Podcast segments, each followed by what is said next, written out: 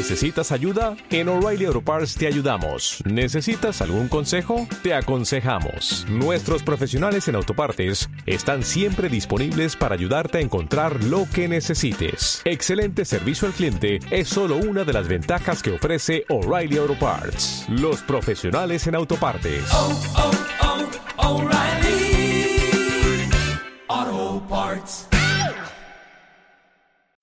Aquí empieza a cuidarte, un programa semanal para ayudarte a sentirte bien.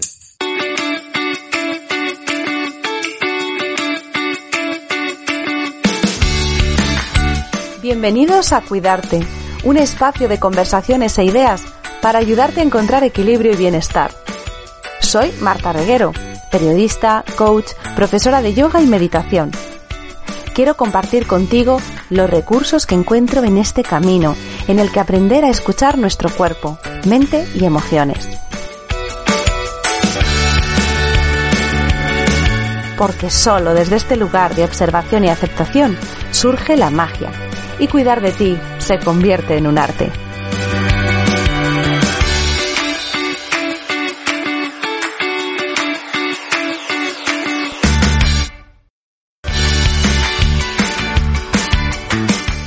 El tema de hoy es un tema del que creo que podríamos estar hablando días y días. En general, hablar de miedos es abrir la caja de Pandora, explorar un terreno que, queramos o no, nos acompaña realmente en cada cosa que hacemos. Pero especialmente cuando esto a lo que nos enfrentamos supone salir de nuestra zona de confort. Y especialmente cuando además esto que vamos a afrontar, la tarea o, el proyecto que tenemos por delante, nos importa mucho. Y emprender reúne estos dos ingredientes, yo creo que en un 200%. Nos vamos a, enfrentar precisamente a un mundo completamente nuevo, porque cada negocio es diferente, cada proyecto ocurre en un momento diferente y, y tenemos ese desafío de, de salir a, a que cada mes, a que cada día, que con cada venta, cada parte de ese negocio que se va, que va cogiendo forma, nos va adentrando en un terreno que es completamente desconocido. En general, el miedo es un sentimiento del que queremos huir. Estamos programados para huir, para detenernos cuando hay miedo. El miedo nos va a situar en ese lugar irracional donde la primera reacción es huida o es ataque. El miedo, por lo tanto, es algo muy útil. El miedo nos salva la vida, está programado para conectar con nuestro instinto de supervivencia. Tenemos miedo a todo lo que amenaza eh, nuestra supervivencia. Y para la biología en general es importante economizar. Entonces, resolver los problemas del modo más conocido, hacer lo que hacemos siempre, nos reduce el margen de error y reduce las posibilidades de equivocarnos. Así que la biología va a tender siempre a que reproduzcamos aquello que en algún momento ha funcionado. Enfrentarnos, por lo tanto, a problemas conocidos también nos va a permitir ahorrar energía y reducir las emociones que van asociadas o que están derivadas de la incertidumbre, esa sensación incómoda de no saber dónde nos metemos. Así que a primera vista parece más o menos claro que si emprendemos, si iniciamos un proyecto nuevo, vamos a tener que lidiar con el miedo sí o sí. El miedo, por lo tanto, en esta situación sería algo muy normal, bastante esperable pero nos molesta, nos molesta sentir miedo y nos molesta del mismo modo que nos molestan las emociones desagradables, porque aunque su función es mantenernos seguros, nos están dando el aviso de que en ese lugar en el que nos estamos metiendo hay amenazas y las amenazas que en otro momento de nuestra evolución podían ser amenazas reales, ahora nuestra forma de ver el mundo las va a identificar pues como elementos muy diversos, como el miedo a exponernos, como el miedo a que nos rechacen, como esos lugares donde en vez de estar protegidos por la continuidad del día a día sin esperar mucho más, nos vamos a lanzar de lleno a tener expectativas, a poder defraudarnos o defraudar. Todo eso ahora es lo que, lo que nuestro cuerpo y nuestra mente sobre todo identifican como algo atemorizante.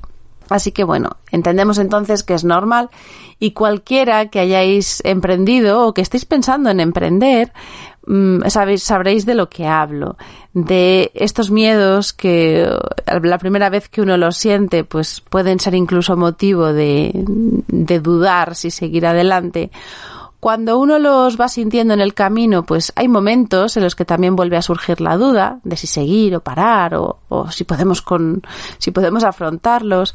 Y, y aquí el concepto de emprender se puede hacer todo lo amplio que uno quiera. Podemos hablar puramente de un negocio, de un medio de vida, pero también estamos hablando, y yo creo que, que por el tipo de contenido del que hablamos aquí, la idea de emprender, la, yo por lo menos la entiendo asociada a, a sacar adelante algún proyecto. Casi estoy pensando más en la actitud emprendedora con la que nos podemos tomar determinadas cosas, aunque no necesariamente sea la idea concreta de un negocio o de vivir de un, de un negocio, hay muchos momentos en la vida en, las que, los que nos vamos a sentir emprendedores. Entonces, yo espero que tratar este tema aquí tenga esa capacidad de, de unirnos a todos los que en algún momento sí hemos querido ser emprendedores o sacar adelante proyectos, ideas o algo que tengan estos componentes. También una de las constantes aquí en cuidarte, siempre que hablamos de autocuidado, es hablar de la conciencia, de cómo simplemente con poner la luz y con ver con la lupa y con ese foco puesto en lo que está ocurriendo, en ese miedo, yo creo que solo con eso ya estamos ganando muchísimo. Estamos dando los pasos, los primeros pasos hacia el autoconocimiento y conocernos a nosotros mismos en esa situación de emprender es todo un reto y yo creo que además es un factor que hace verdaderamente apasionante el hecho de emprender y que quizás nos puede llevar a vincular la idea de emprender con la certeza de que vamos, sobre todo, a aprender y por lo tanto vamos a crecer. Mi objetivo, por lo tanto, cuando estuve pensando en este episodio, que me ha costado un, poquito hilar, que he tenido que, que, darle alguna vuelta, pero sí tenía muy claro que lo que quería era hacer un repaso de los principales miedos que surgen cuando emprendemos. Y os decía hace unos instantes que pensaba en esos miedos que surgen al principio, pero según iba hablando me doy cuenta de que esos miedos vuelven a aparecer, que no por haberlos domado o haberlos adiestrado desaparecen, sino que se vuelven a colar una y otra vez, porque si algo tiene el emprendimiento es esa renovación o necesidad de renovación constante, es como un examen que no va a terminar nunca, así que esos miedos van a estar ahí. Normalmente la situación que nos va a llevar a identificar estos miedos si, como os decía, ponemos el foco y nos dedicamos a, a, intentar que esa observación nos lleve a algo más profundo, vamos a llegar a encontrar la raíz de este miedo. Y la raíz de este miedo suele estar en alguna creencia o en algún juicio que está sosteniendo o que está alimentando ese miedo. Por eso la conciencia es un gran aliado y en todo lo que tiene que ver con cuidarnos siempre sale a relucir. El ser consciente de que hay un juicio, una creencia que está dominando la situación, nos puede llevar por lo menos a tener la capacidad de elegir no alimentarlo, no cultivarlo y saber que está ahí pero pasar un poquito de lado, no, no echar más leña a ese fuego que ya de por sí sabemos que tiene la tendencia de surgir una y otra vez porque las, las creencias y sobre todo las creencias eh, fundamentales, estas creencias maestras o juicios maestros que están ahí en la estructura profunda de nuestra mente, de nuestras emociones, pues tienen esa tendencia a que, a que se repiten y a que, a que casi dirigen a veces nuestro comportamiento de una forma completamente inconsciente. Entonces, el primer paso para autocuidarnos, y en este caso en, a la hora de emprender necesitamos cuidarnos mucho, es esta conciencia. Ser capaz de destripar el miedo, todos estos miedos, saber qué creencia o qué juicio lo está sosteniendo, lo está alimentando, y a partir de ahí tener ya ese primer paso dado para poder quitarle fuerza. Y el objetivo final de hacer este recorrido sinceramente no es, no es que busquemos que el emprendedor o la emprendedora que llevamos dentro se convierta en un superhéroe, una superheroína, sin miedo, sino todo lo contrario. Eh, ser emprendedores muy valientes porque precisamente somos muy conscientes del miedo que nos da día a día sacar adelante un negocio, un proyecto, que en muchos casos es un trocito de nosotros.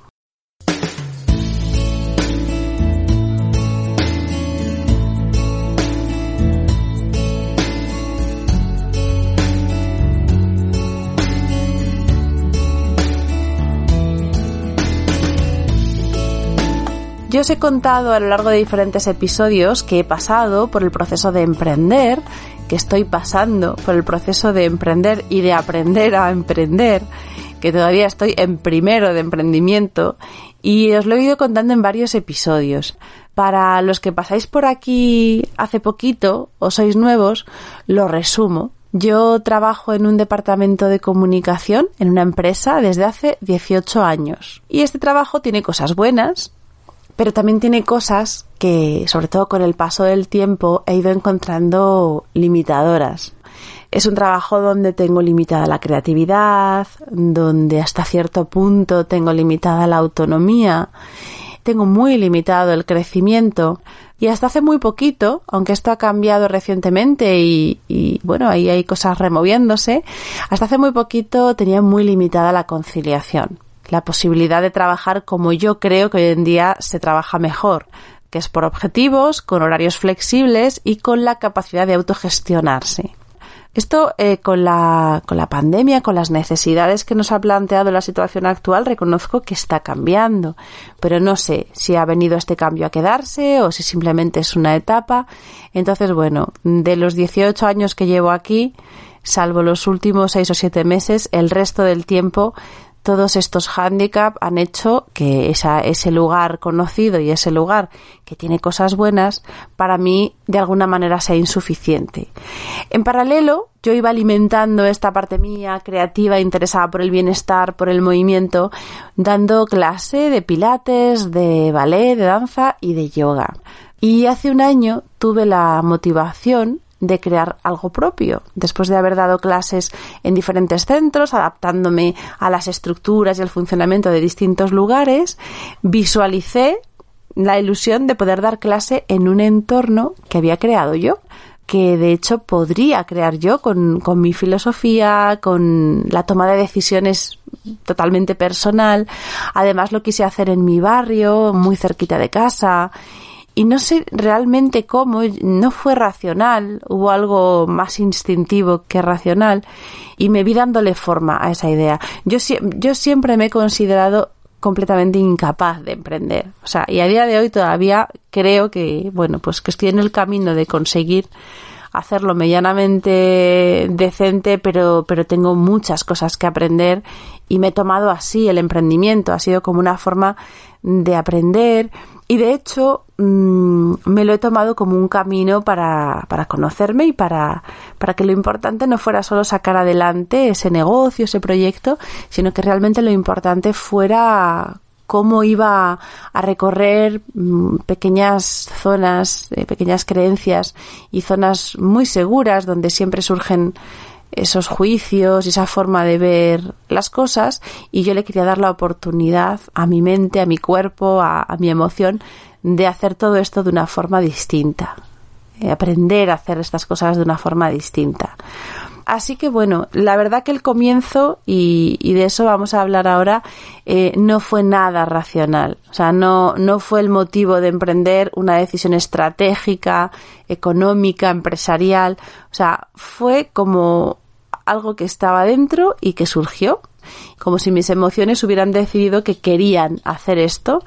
Y luego mi mente iba a su ritmo, ¿eh? iba montándose sus asambleas, sus debates, para ver de qué modo convencíamos a la razón de que esto era viable. Pero la decisión realmente estaba tomada estaba tomada desde, desde, desde, las entrañas, desde el instinto. Y bueno, montar mi negocio me ha hecho desde luego enfrentarme a muchos miedos, a muchos miedos, a muchas creencias en general, pero sobre todo esta parte del miedo para mí ha sido una constante y sí que, y sí que me ha ayudado muchísimo eh, el haber tenido esa determinación de querer explorar el camino emocional del emprendedor para poder eh, recorrerlo de esta otra forma donde lo importante no era realmente el resultado, que sí que lo era, no, no me lanzaba a emprender de manera loca, pero había muchísimo foco puesto en, el proceso, en, en cómo, cómo, iba haciéndose y cómo se iba eh, desarrollando todo esto. Porque ya os digo que de los miedos se aprende muchísimo.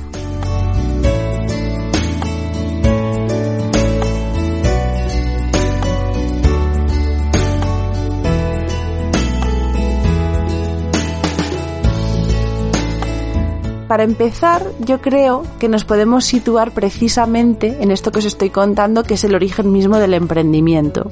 Ese momento en el que tienes la idea o en el que la idea da lugar a, a ese pequeño pasito que hace que la acción convierta la idea en realidad. Hay un momento en el que todo ese sueño, toda esa ilusión, se convierte realmente en una visión y a ese sueño le hemos puesto un componente importante, que es algo de acción. Hemos tomado alguna decisión, sea, pues como fue en mi caso, por ejemplo, el alquiler del local, en otros casos es darse de alta como autónomo, en otro caso es comprar material para la tienda que estás montando y en otro caso puede ser hacer una página web para ofrecer tus servicios. Así que en ese momento es cuando todo empieza y donde el miedo, eh, vamos, tiene alas. El miedo se empodera y en ese momento, si cuando llegáis ahí y tomáis esa pequeña acción, no os han asustado lo suficiente, es decir, si, si esas personas que aparecen al lado y te dicen, pero ¿qué vas a hacer? ¿Lo has pensado bien? ¿Pero eso tiene mercado? Oye, ¿y qué vas a hacer si... ¿Y cómo te vas a organizar con los niños? Y has hecho números y tienes ayuda. Ah, pues yo conozco un amigo que intentó eso y puf, bueno, pues si todos estos comentarios no os han paralizado, ya están vuestros propios miedos ahí para para tomar el control. Y entonces es verdad que hay un lugar por el que pasa todo emprendedor, que es ese punto de inflexión donde pones en la balanza aquello que persigues y la motivación que te aporta y en el otro platillo pones la seguridad que abandonas. Y obviamente cuando das ese paso es porque el primer platillo pesa más que el segundo. Así que en este proceso de emprender sí que es verdad que para superar el miedo a lo nuevo, la idea de visualizar el objetivo y tener claro lo que quieres conseguir es un punto esencial, porque te va a permitir dar ese paso adelante y hacer tu declaración que es decir, voy a por ello, lo voy a hacer y, ese momento es emblemático. Y aquí hemos visto muchas veces que somos seres verbales, somos seres de palabra, la palabra va construyendo nuestra realidad y muchas veces esta fase de darle vueltas a los proyectos se va construyendo a través de ese análisis que hacemos de pros, de contras, donde nos vamos diciendo a nosotros mismos eh, que hemos previsto soluciones a determinados problemas que vamos imaginando. Y lo gracioso, lo que yo he comprobado en mí misma y en otros emprendedores, es que por lo general esta decisión ya está tomada muchísimo antes de que nuestra narrativa nos vaya hilando el relato de todo lo que hemos previsto. O sea, cuando llega el momento en el que le cuentas a la gente lo que vas a hacer y en qué has pensado y qué has, has estado previendo para asumir cualquier inconveniente, hace ya tiempo que esa parte instintiva de ti ha decidido que lo vas a hacer. Entonces, ese miedo, ese primer miedo a emprender, ese miedo inicial o prudencia al decidir que vamos a dar este giro y salir de donde estamos, pues normalmente se, solventa con este deseo, con el deseo de que realmente lo quieres hacer. Y, y, yo normalmente sí que lo he, sí que lo he experimentado. Cuando alguien me ha pedido consejo, alguien que estaba un poquito detrás de mí pasando por la misma experiencia y ha tratado de exponerme toda esta situación y he visto esa narrativa, esa forma de hilar argumentos para que la mente se convenza a sí misma de que todo está muy pensado, yo lo que siempre les he preguntado es, ¿tú de verdad lo quieres hacer? Porque eso es lo que cambia todo. Eso es lo que hace que el miedo sea asumible. Porque al final, si lo quieres hacer, lo vas a hacer con miedo. O sea, es el único camino. Lo vas a hacer acompañada de ese miedo. Pero para tener ese impulso y ser capaz de coger al miedo de la mano y llevártelo, necesitas estar muy conectada con tu deseo. Y aquí voy a ser un poco díscola, me voy a salir del argumentario habitual, que normalmente, pues bueno, según qué enfoque te llevan a recomendarte que te preguntes tu por qué, o quizás que sintonices con ese por qué, ese para qué, y que todo eso va a hacer que el impulso y el deseo sea, sea mayor. Y yo, sin embargo, lo que he experimentado y lo que creo es que los deseos muchas veces no tienen todavía elaborado el discurso que los justifica. El deseo va incluso antes de que hablemos, incluso antes de que nos hagamos preguntas. Luego las preguntas nos van a ayudar a darle forma a ese deseo, enfocarlo, pero el saber que lo quieres hacer, el sentir que, que te llama esa aventura, va muchísimo antes que los razonamientos, que las preguntas y que las posibles respuestas. Seguramente todo esto, los razonamientos, la narrativa, las explicaciones están ahí y seguramente si lo deseas, esos para qué, esos por qué son fundamentales, pero yo creo que todo eso puede venir después, que luego lo puedes elaborar y puede surgir de la reflexión y que incluso puedes eh, reelaborarlo con el tiempo, que nos va a dar una orientación para decidir por dónde queremos ir, pero yo recuerdo claramente que cuando firmé el contrato de alquiler de mi estudio, mientras mi padre, mm, unos, vamos, un día después o dos de que mi padre me hubiera dicho que estaba loca, o decirme que por qué no esperaba que mis hijos fueran mayores, pues en ese momento yo no conectaba con ninguna explicación o narrativa, ni me había sentado a hablar de los para qué o los porqués. Todo eso vino después. Yo en ese momento me di cuenta de que quería hacerlo. Y además me di cuenta de una forma muy curiosa, que es como muchas veces nos damos cuenta de lo que queremos. Y es cuando parece o tenemos la impresión de que lo vamos a perder. Yo realmente estaba buscando un local y llegué a ver un local, llegué a visitarlo, que se fue también pues otra de esas acciones instintivas, porque en ese momento en el que yo hice la primera visita al primer local, a nadie le habría dicho que estaba buscando un local para montar un estudio. Sin embargo, ahí que me fui, primero simplemente el hecho de darme de alta en, un buscador de, locales, etcétera. Pero el local que vi, el que podía ser más o menos viable y cuando empezó a abrirse todo ese abanico de, oportunidades y la oportunidad de pensar, eh, me lo tomé con tanta calma quería ir a la Junta Municipal a preguntar cómo era la licencia, cómo y cuando estaba más o menos resolviendo esa parte, habían pasado dos meses desde que vi el, local. Y al hablar con el, con el dueño, pues me dijo que ya lo había alquilado. Y de repente fue como ese vacío, esa, esa sensación de, ostras, lo he perdido.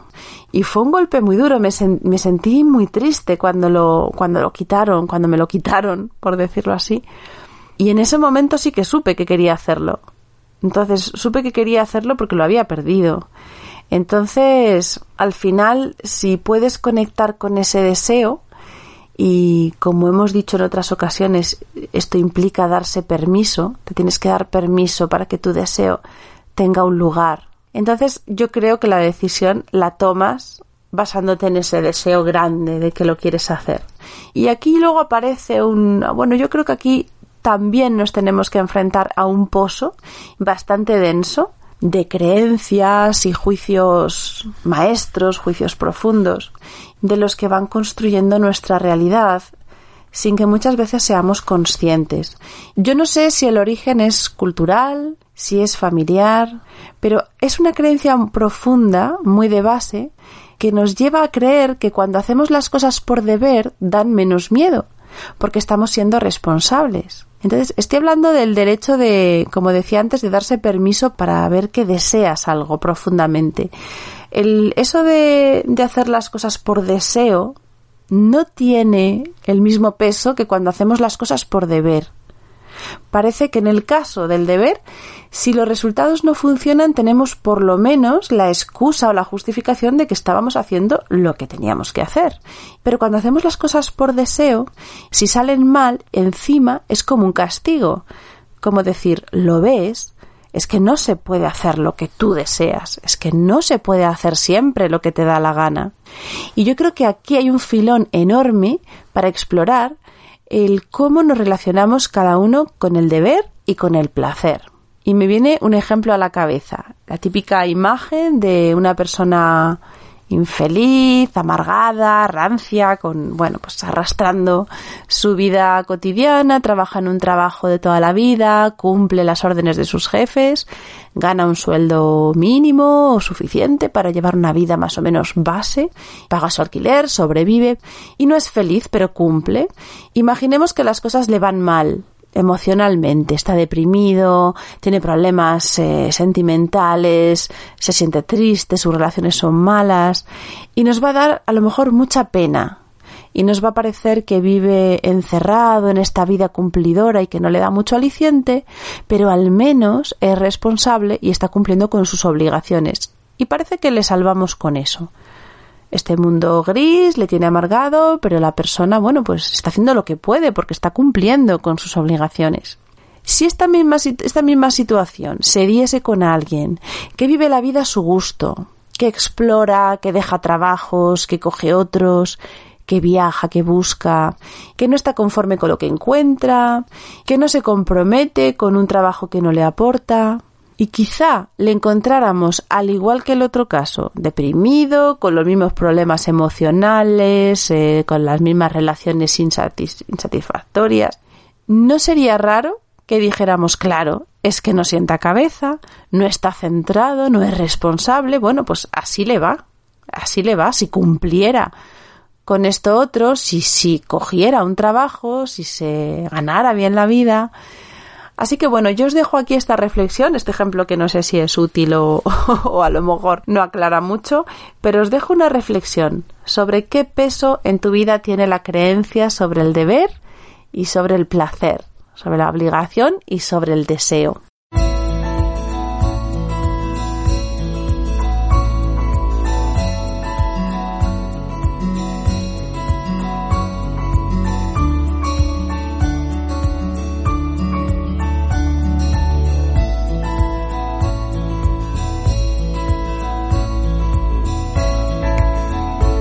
Siguiendo con la exploración de los miedos al emprender, un miedo frecuente y también propio del comienzo, aunque se va a volver a dar una y otra vez, es el miedo al rechazo.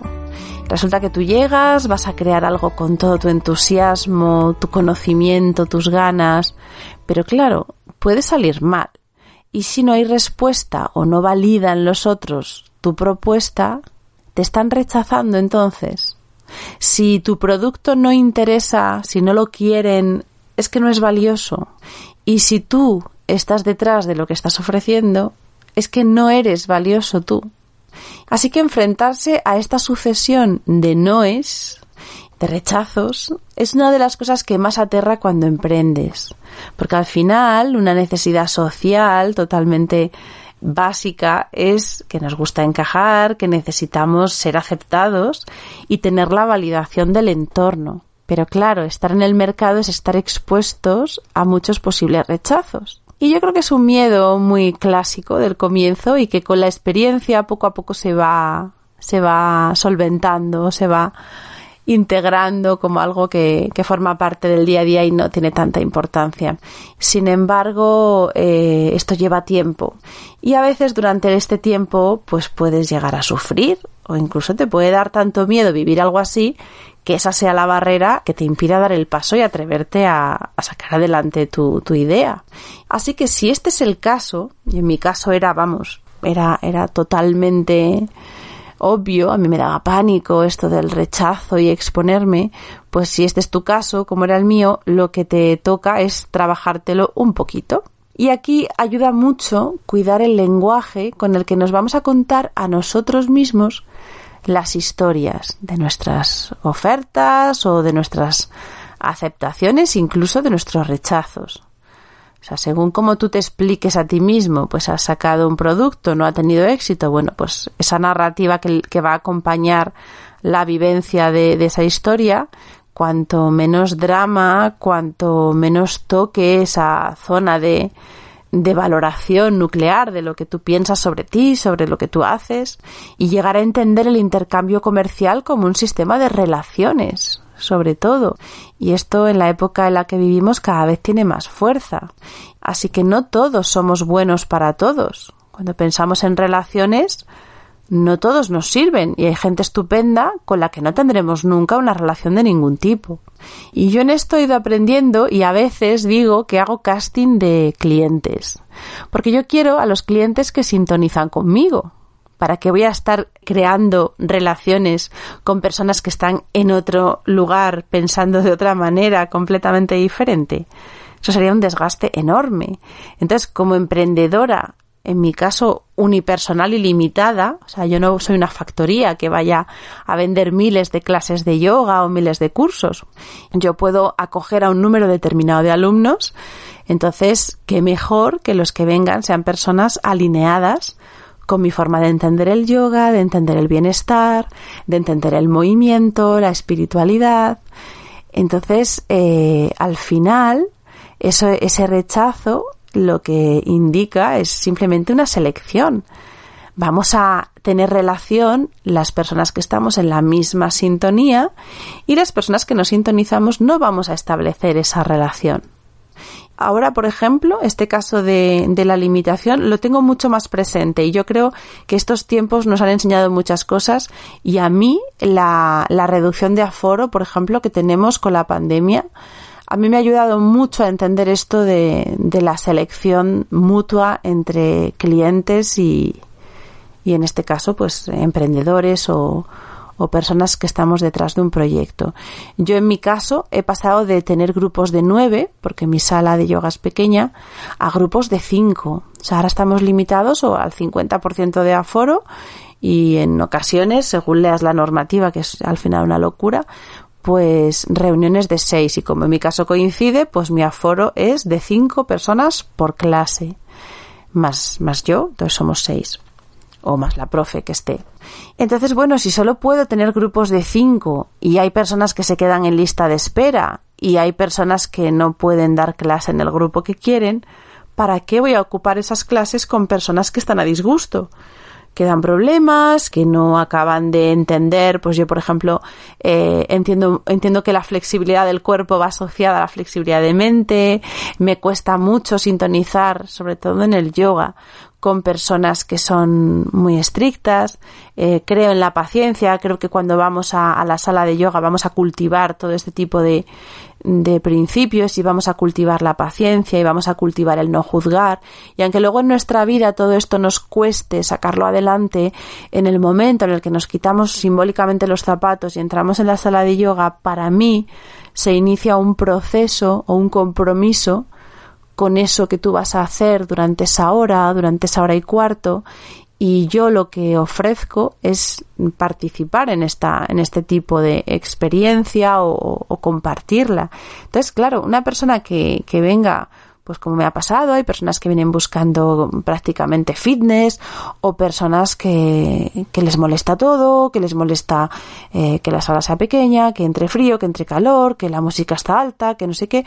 Bueno, pues si, si no utilizas este rato para que todo eso se suavice y para plantearte otro tipo de capacidad de, de, estar aquí en este momento, pues casi prefiero hacer ese casting natural de alumnos y realmente eso es lo que va ocurriendo. O sea, la gente que se va quedando son personas con las que estableces esa relación y esa relación además se va enriqueciendo. Entonces luego el premio es brutal. Y aquí, bueno, pues también pasamos de, de, hablar de miedos a hablar de lo que hay al otro lado de esos miedos.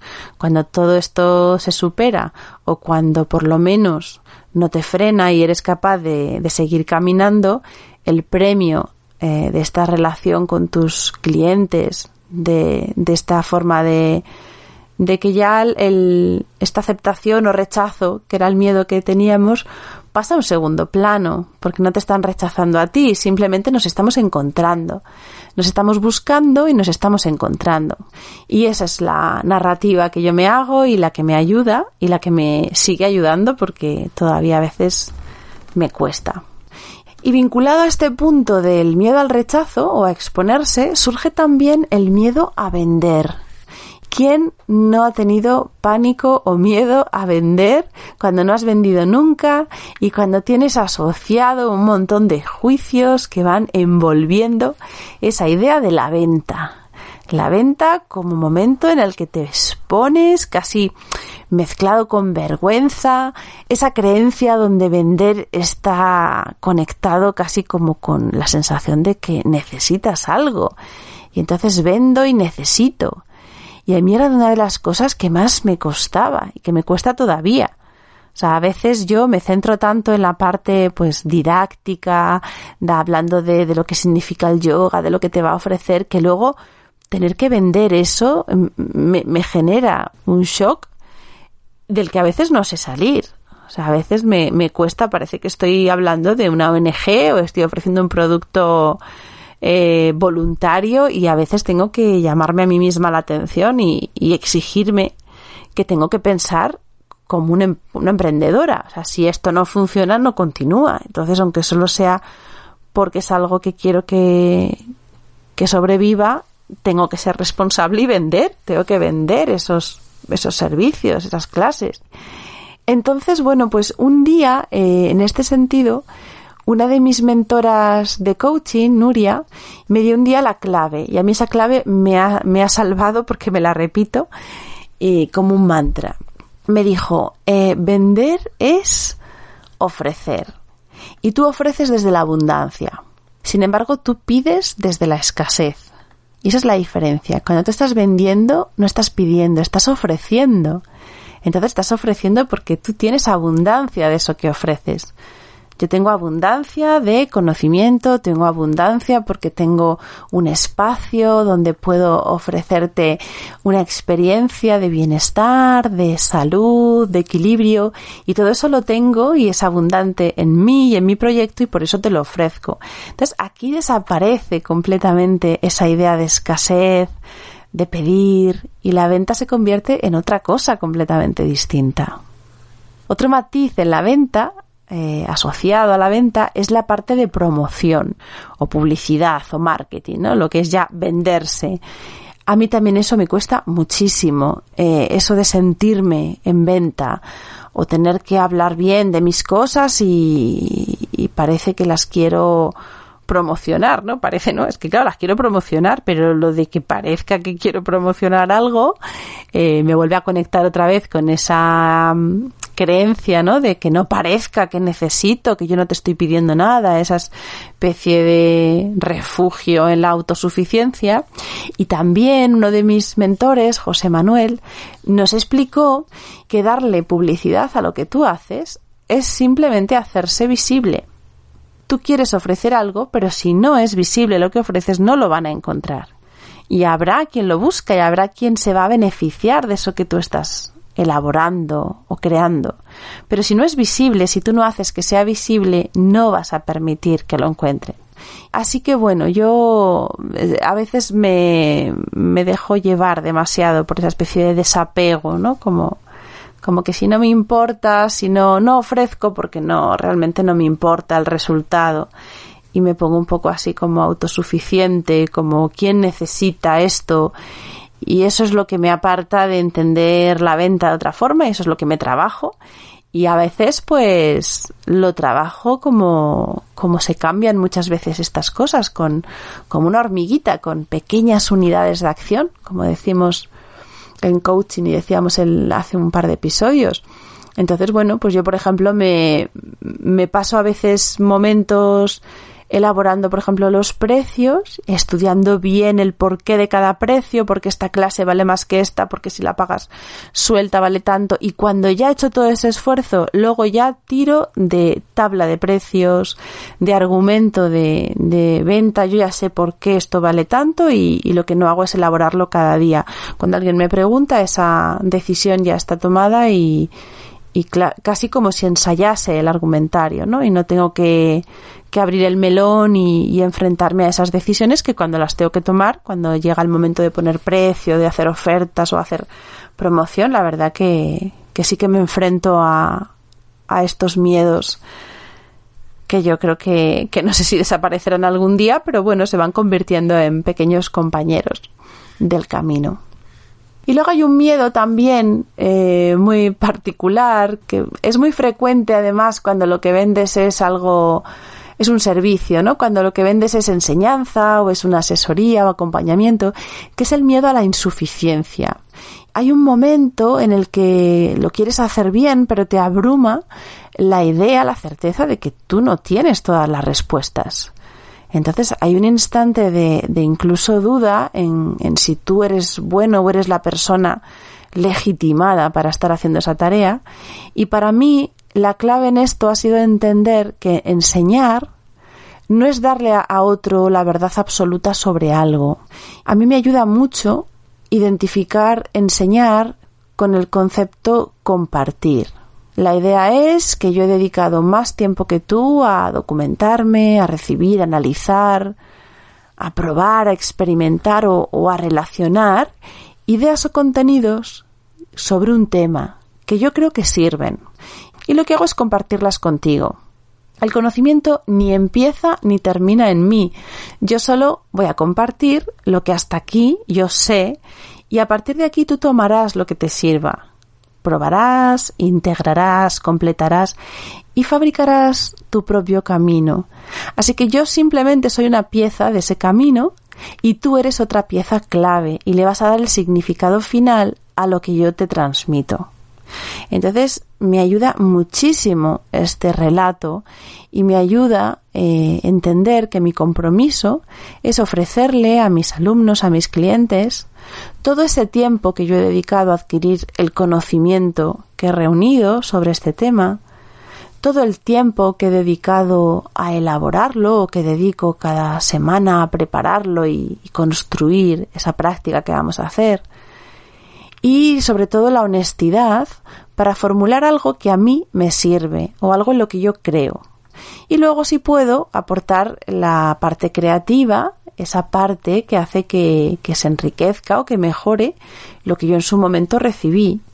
Yo te lo voy a ordenar, te lo voy a reordenar, a relacionar y te voy a dar ese producto elaborado con, con esas gotitas de creatividad que hacen que mi producto, mi servicio sea el que es. Y espero que, esta, que esta idea te ayude si estás en el mismo caso que yo, porque yo creo que ese miedo a la insuficiencia a veces eh, nos hace sentir pequeñas. Y claro, estamos hablando de, de liderar un proyecto, de sacarlo adelante, de enfrentarte cada día a todos estos miedos y cuando la insuficiencia te hace sentir pequeña, pues cuesta mucho más esta forma de, de integrar los miedos y, y a veces hace que sea un poquito más difícil lidiar con, con todo esto.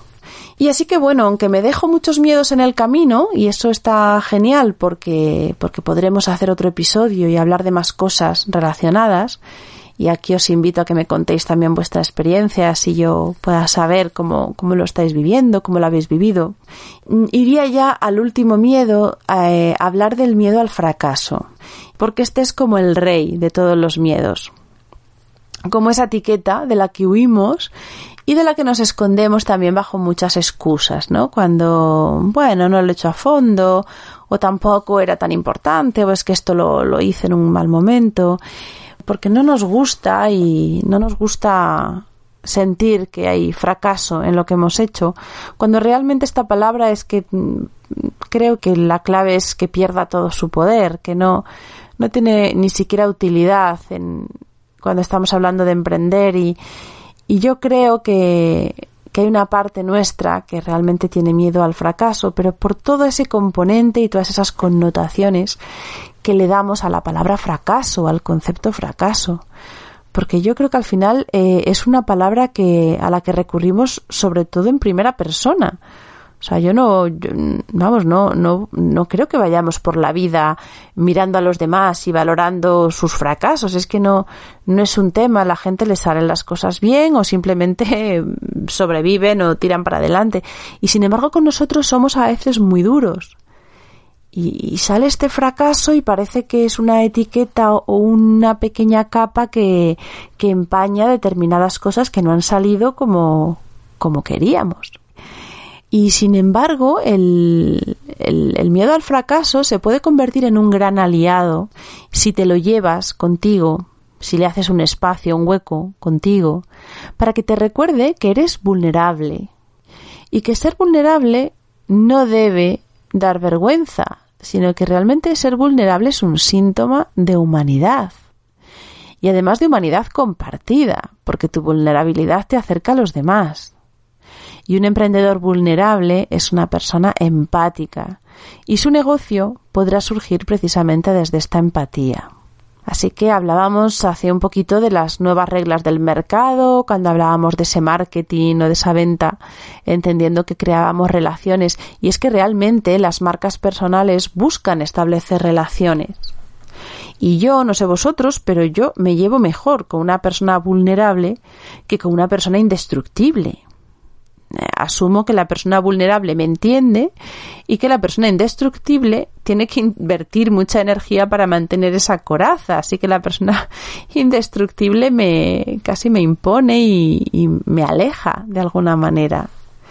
Entonces, el, desde el primer día de tu emprendimiento yo te diría que trabajes con esa idea de fracaso y relacionala con la de éxito, porque no siempre son opuestas. Mm, si lo piensas, si rascas un poquito, si le dedicas un tiempo de reflexión, yo creo que vas a encontrar que muchas veces el verdadero fracaso es precisamente cuando esa parte que no se atreve o esa parte que no pone toda la carne en el asador va robándole espacio a la otra parte que es confiada, que tiene ganas, que tiene ilusión entonces, el, el miedo al fracaso tiene que tener su espacio, pero también tenemos que dejar espacio a las ganas de intentar algo y, a la motivación de querer crear y, y, a ese deseo del que hablábamos al principio, darle un enorme espacio, porque lo que deseamos es muy importante. Y muchas veces cuando destripamos el éxito nos encontramos con sorpresas de lo que significa. Yo creo que es un concepto que además va cambiando y que, y que para cada uno no es lo mismo, no es un concepto fijo. En algún momento de tu vida el fracaso es una cosa y en otro momento puede ser algo completamente distinto. Yo creo que el darle un espacio más pequeño a, al concepto de fracaso, a que sea menos importante, y a veces, a veces yo creo que cuando le quitas esta importancia, el fracaso aparece un poquito descafeinado y lo terminas de ver como algo muy relacionado con las excusas. Es como un pequeño engaño de, bueno, yo he fracasado o, para no fracasar no, no emprendo. Y lo que tengo es una excusa porque emprender pues también conlleva un esfuerzo. Y entonces como no quiero hacer el esfuerzo, bueno, pues, pues tengo miedo. Y eso es un fracaso para mí fracaso de que las excusas puedan más que ese deseo o, que no le dejen siquiera espacio a las ganas y, y a la ilusión. Porque en realidad lo que estamos haciendo es engañarnos para no sufrir y eso, eso para mí sí se acerca más a la idea de fracaso.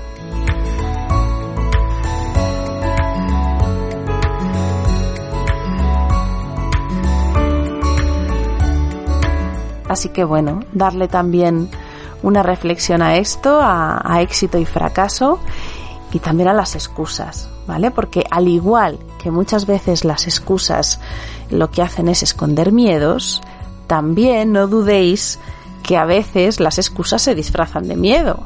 Lo que hay detrás a veces es simplemente pereza. Y la pereza gobierna las excusas divinamente.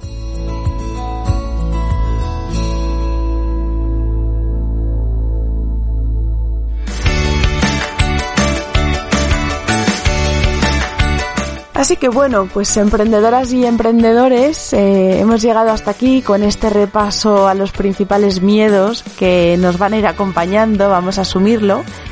Y desde este, desde este mm, lugar donde despertamos la conciencia y queremos estar muy, muy atentos a, a lo que pasa dentro para hacernos amigos de todos esos procesos internos y, y tratar de conseguir esa mejor versión de nosotros Aquí os dejo entonces estas pinceladas.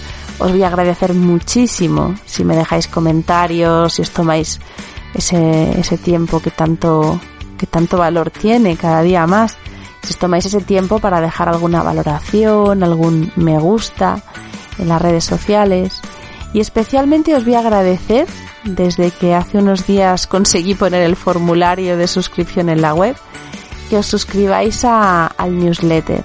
El newsletter es la forma en la que voy a intentar estructurar esa relación que dé un pasito más con vosotros, porque el podcast se me queda corto y así me gustaría enviaros contenido. En cuanto pueda elaborar cosas que estoy preparando, pues que sea un lugar donde también poderos ir entregando parte de, de, lo que a mí me sirve, de los recursos que yo encuentro y que cada vez cuando los encuentro y me sirven, pues pienso en vosotros, pienso en la audiencia de cuidarte y en cómo me gustaría compartirlo. Así que el canal, la vía va a ser este newsletter y necesito que hagáis ese gesto que os voy a agradecer muchísimo, que es rellenar el, el formulario. Y nada, si queréis, nos escuchamos por aquí de nuevo la semana que viene. Os dejo hasta entonces un abrazo muy fuerte y como siempre os digo, cuidaros mucho.